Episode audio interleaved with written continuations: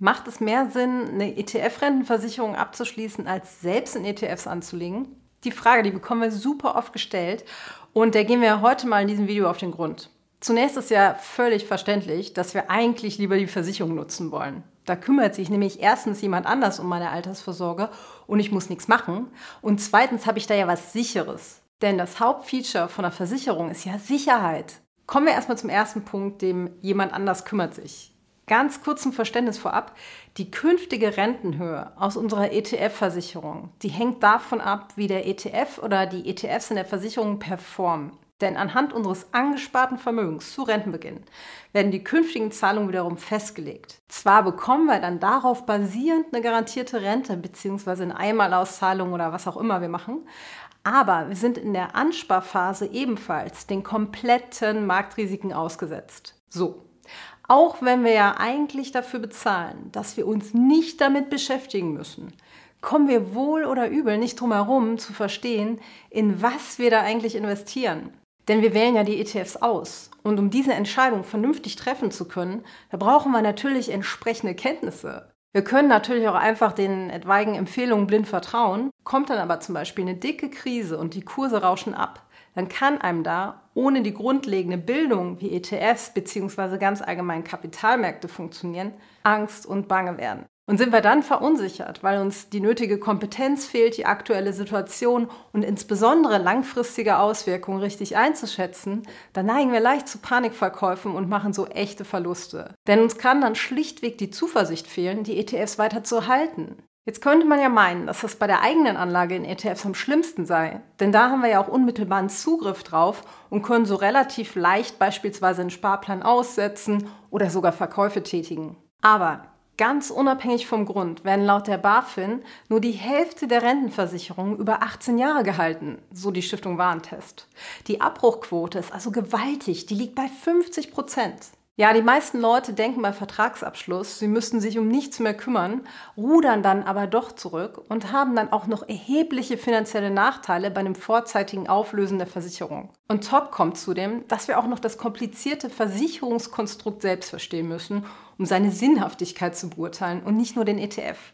Somit vervielfacht sich die Arbeit auf unserer Seite vor Vertragsabschluss, wenn wir guten Gewissens das Ganze machen und Frieden mit dem Thema finden wollen, während das bei der eigenen Anlage in den ETFs recht zügig geht. Und wir müssen vor Vertragsabschluss noch eine weitere super wichtige Entscheidung treffen. Möchten wir unser Versicherungsvermögen vererben können, müssen wir vor Abschluss entscheiden, ob wir eine sogenannte Hinterbliebenenabsicherung wünschen. So, und wenn wir uns dann dafür entscheiden, dann ist das selbstverständlich mit weiteren Kosten verbunden, denn das lässt sich die Versicherung richtig schön bezahlen.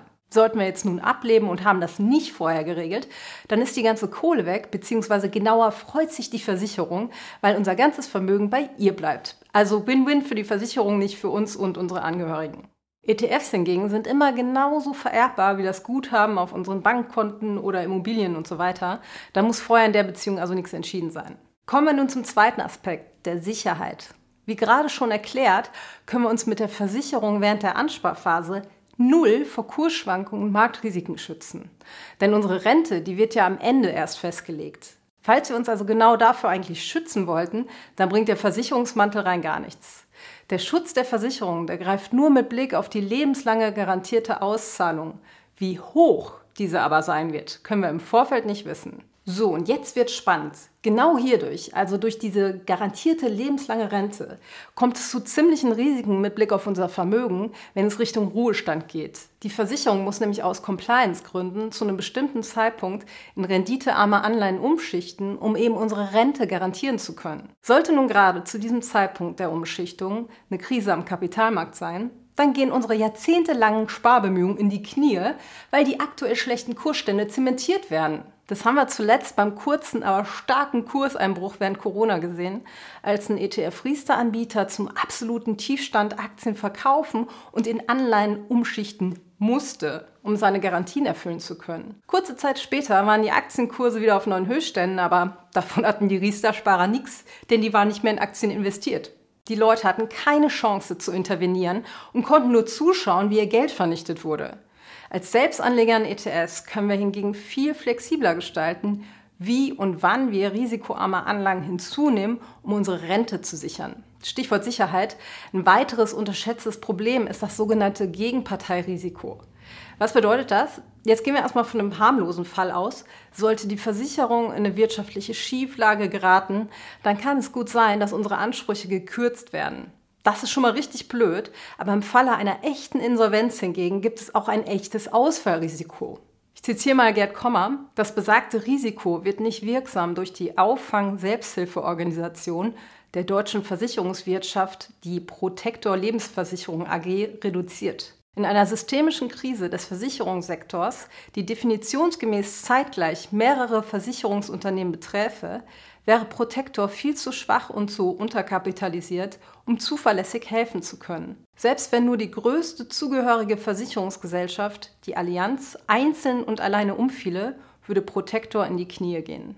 Legen wir hingegen direkt in ETS an und lassen den Mittelsmann, also die Versicherung, einfach weg, besteht kein derartiges Risiko, da unsere Anteile im Sondervermögen geschützt außerhalb der Insolvenzmasse der Fondsgesellschaft liegen. Sicherheit ist in diesem Zusammenhang also eher irreführend, da unser Vermögen außerhalb der Versicherung bei einer eigenständigen Anlage deutlich sicherer liegt. Das ist doch verrückt, oder? Und zu guter Letzt ist die mangelnde Transparenz ein echtes Problem. Den Vertrag genau verstehen, die Kosten wirklich durchdringen, ja, viel Erfolg.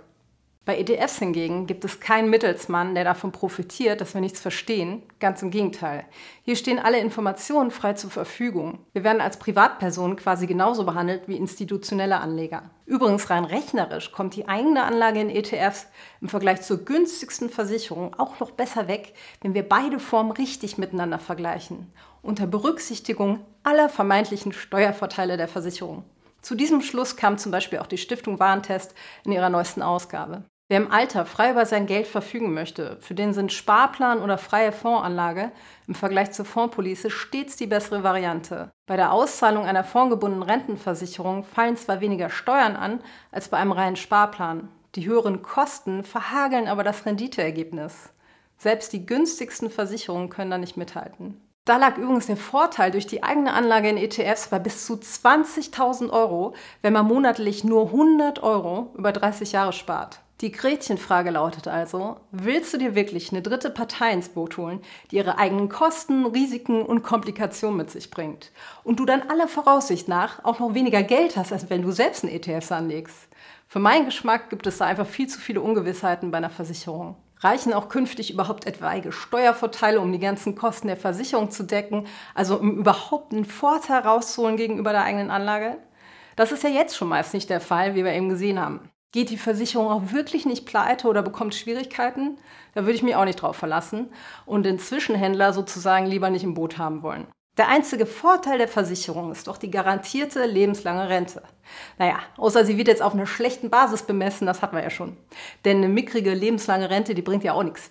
Das Gute ist aber, eine vernünftige Absicherung Richtung Renteneintritt, die kannst du selbst machen, ohne eine Versicherung. Du kannst dich also eigenständig mit deinen ETFs um das Langlebigkeitsrisiko kümmern. Wenn dich das näher interessiert, dann schau dir in diesem Video mal den ersten Punkt an.